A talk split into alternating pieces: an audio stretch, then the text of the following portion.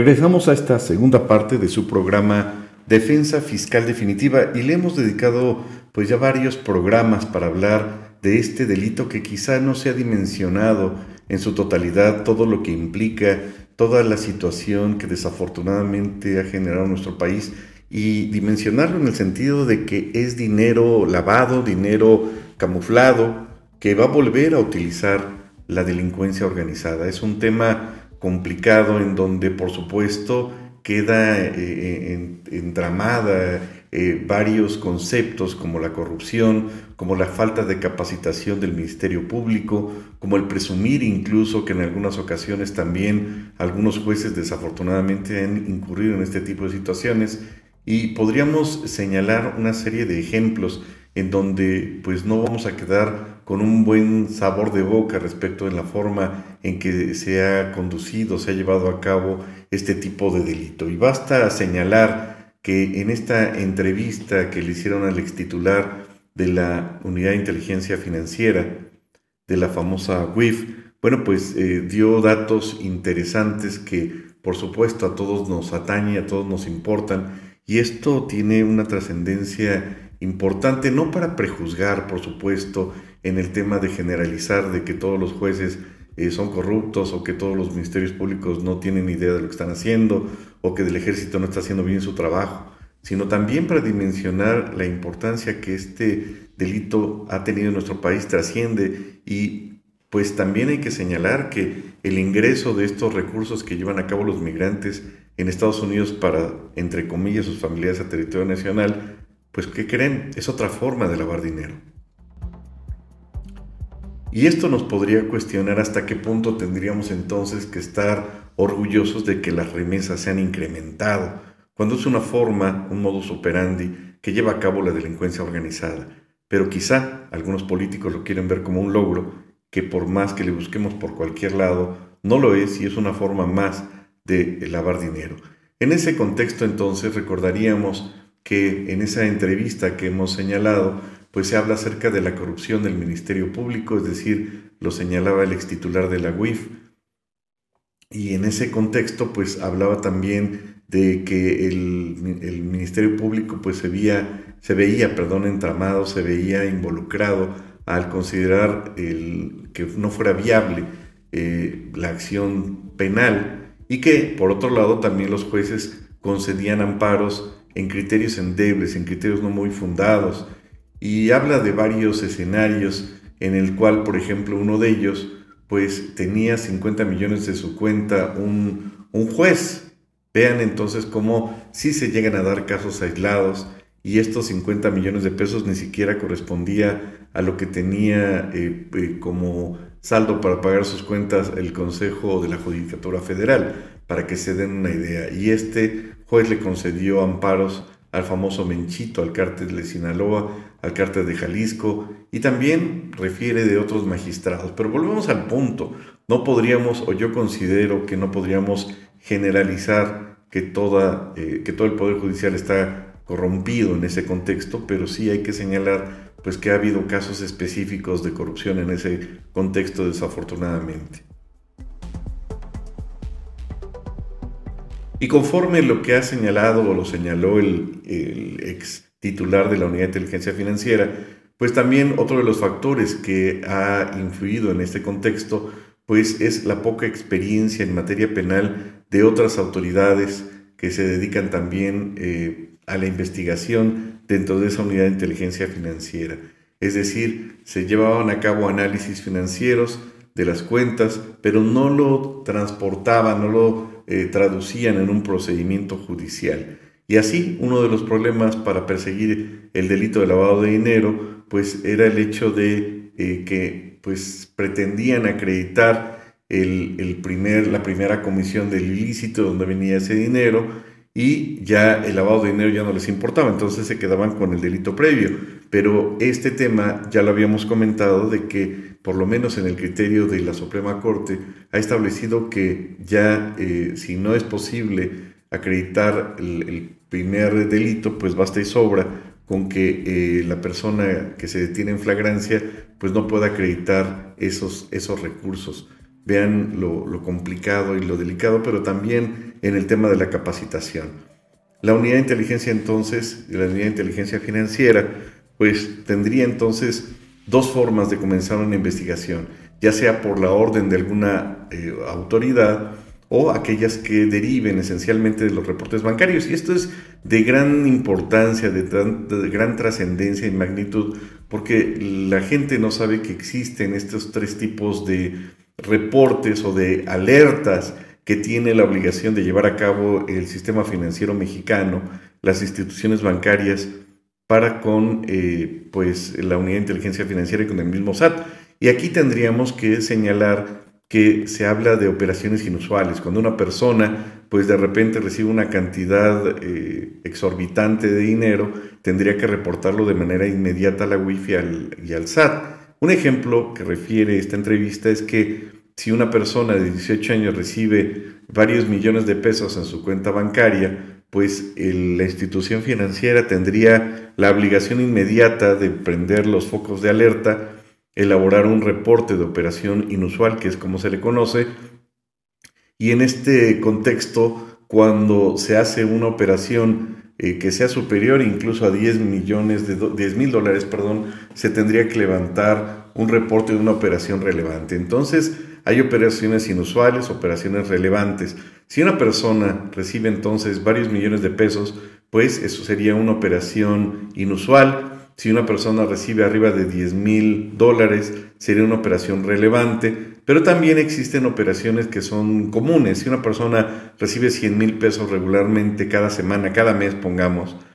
esa sería una operación normal porque está dentro de su promedio de ingresos. Pero si de repente recibe una cantidad superior a esos 100 mil pesos, ya sería una operación relevante. Y si recibe millones de pesos, bueno, ya sería una, eh, otro tipo de, operación y esta operación denominada como inusual, pues también se le tendría que dar vista a la autoridad. Así entonces el particular tendría que demostrar pues de dónde recibió esos recursos o si incluso eh, la persona que recibió esos recursos y llevó a cabo conforme a la ley contra el lavado de dinero, pues esos reportes de esos movimientos que pueden ser, como lo hemos comentado, derivados de actividades eh, pues, eh, que establece el artículo 17 de la ley contra el lavado de dinero, de actividades, de este tipo de actividades, y que se tendrían que reportar.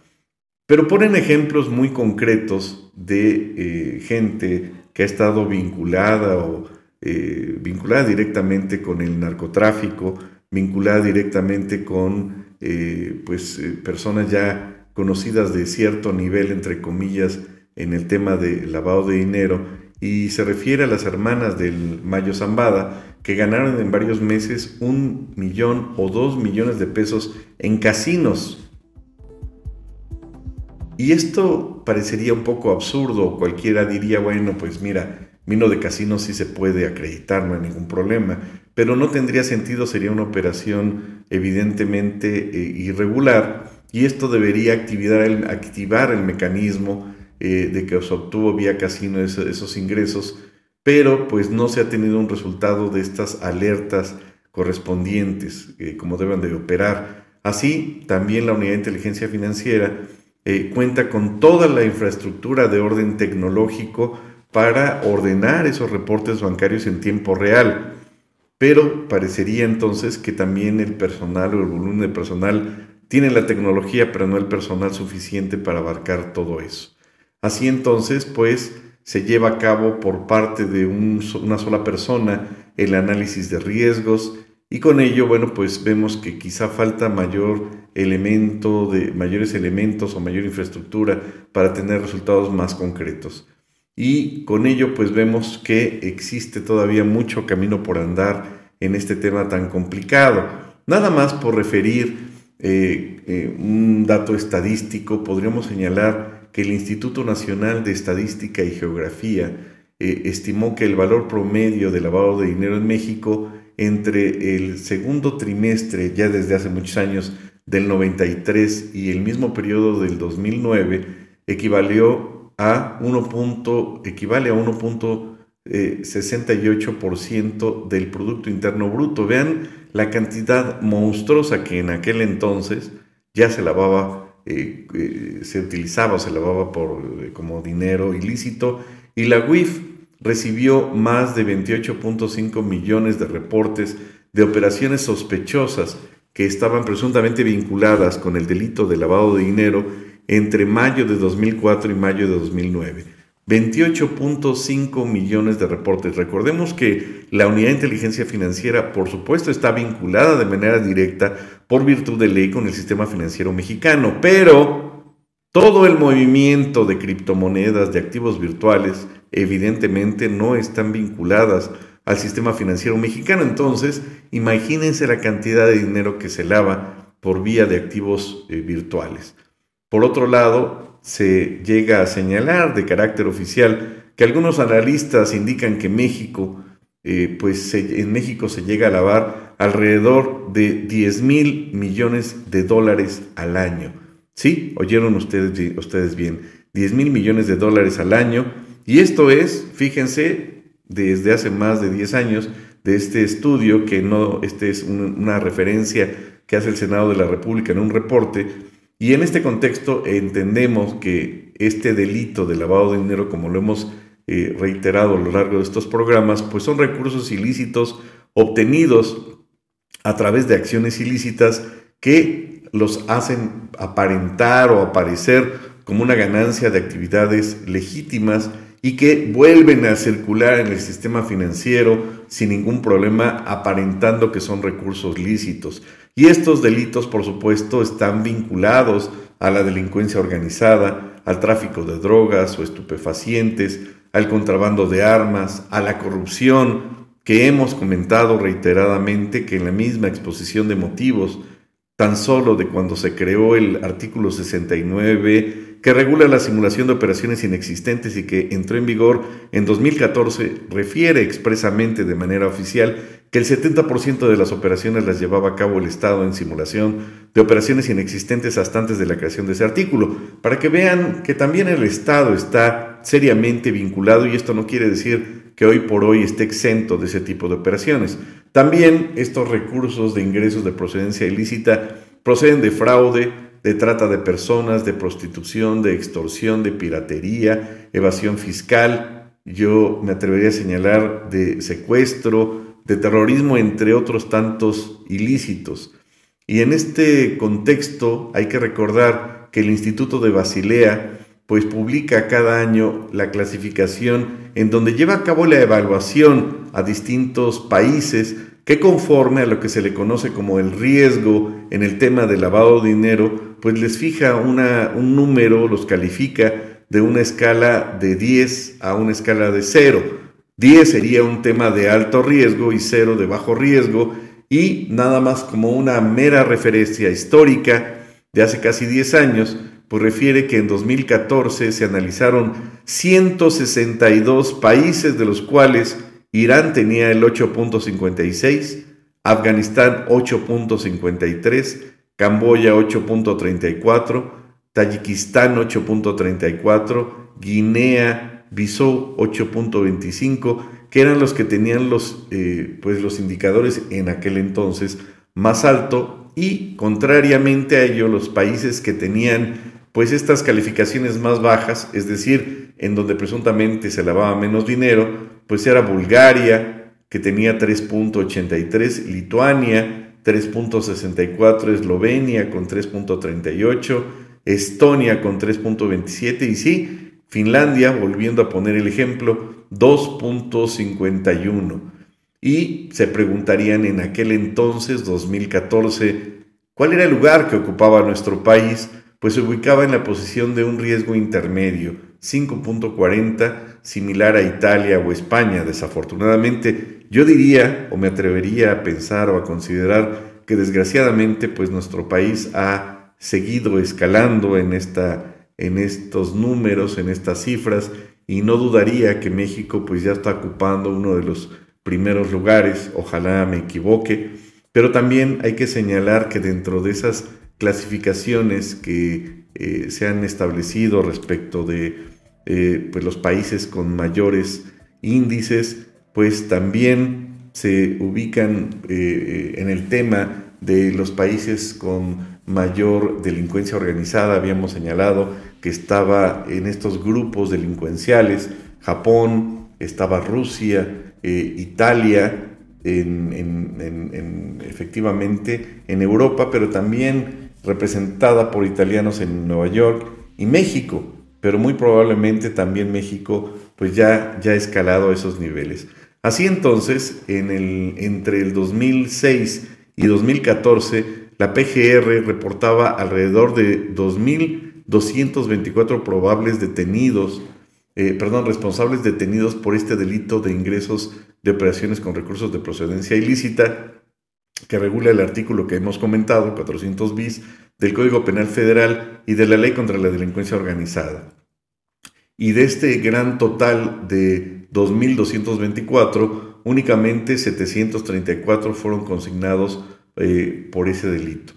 Y vean entonces que esto se va reduciendo y si analizamos el tema de las entidades federativas con mayor número de averiguaciones previas en aquel entonces en el fuero federal por el delito de operaciones con recursos de procedencia ilícita en ese mismo periodo 2006 a 2014, pues eh, entendemos que en Sinaloa, 1942, en Baja California, eh, perdón, a nivel central de la PGR, 1942, en Sinaloa, 396, en Baja California, 203, en Sonora, 176, en Tamaulipas, Tamaulipas 136, en Jalisco 109. En contraste entonces con los estados que tenían un menor índice eh, de, comisión de este delito, que fueron Durango, Hidalgo, Baja California Sur, Tlaxcala y Nayarit. Vean entonces cómo pues existen eh, estas cifras y podemos entender que parece que en la parte norte del país es donde se han detectado más esas comisiones de esos delitos, por lo menos durante ese periodo de tiempo. Por otro lado, la Unidad de Inteligencia Financiera ha precisado que durante 2014 se registraron alrededor de 114 mil operaciones inusuales, cifra mayor en 38.500 al cierre de 2013. Y bueno, pues eh, se ha referido con bombo y platillo que México sí ha cumplido con una serie de recomendaciones en aquel entonces se señalaba que cumplía con 24 de las 40 recomendaciones. En materia de lo que la GAFI ha recomendado a nivel internacional en materia de lavado de dinero, y México en aquel entonces se ubicaba por encima del promedio de los países miembros de, la GAFI, situación que dudo mucho al día de hoy se encuentre actual en esa cifra. Así, el Fondo Monetario Internacional ha señalado que la suma total de los fondos blanqueados en el mundo podría variar entre 2 y 5% del Producto Interno Bruto Mundial. Es una cantidad ofensiva verdaderamente. Así entendemos que este delito de lavado de dinero afecta a la economía mundial, afecta cada una de las economías de cada uno de los países que se ven afectados y esto implica que de alguna manera pueda afectar o alterar los precios de bienes y servicios y esto va a ocasionar inexorablemente distorsiones en la libre competencia, en pérdidas de empleo, en la merma de crecimiento económico y por supuesto, desafortunadamente ha crecido como la humedad y ya se ha dado más en lugares turísticos en donde pues los turistas ya se ven amenazados e incluso Estados Unidos ha enviado sendas recomendaciones a varios países para eh, y a sus habitantes por supuesto para señalar que México pues en ciertos lugares turísticos, Verbigracia, Cancún, pues ya no son lugares seguros, no por el tema del lavado de dinero, sino por lo que conlleva el mismo delito de lavado de dinero. Y estas eh, actividades ilícitas son las que traen como consecuencia el lavado de dinero por operaciones que van a implicar, evidentemente, operaciones eh, financieras sospechosas o excedentes en cantidades que se obtienen a través, entre comillas, de, casinos y con ello, bueno, pues también disfrazados de agentes de bienes raíces, de eh, comerciantes en materias de eh, metales y piedras preciosas y pues bueno, que llega a afectar incluso a contadores, abogados, a proveedores de servicios, etc. Así es como la, la GAFI ha establecido entonces recomendaciones y pues ha establecido en 2014 que los países más vulnerables en este delito eran Irán, Corea del Norte, Argelia, Ecuador, Etiopía, Indonesia, Myanmar, Pakistán, Siria, Turquía y Yemen. Estaban clasificados en la lista negra, es decir, ahí es donde hay más actividad delincuencial, eh, delincuencial en materia de lavado de dinero y están en la lista gris o estaban en esa lista gris, pues Afganistán, Albania, Angola, Argentina, Camboya, Cuba, qué casualidad, Cuba, Irak, Kenia, Kuwait, eh,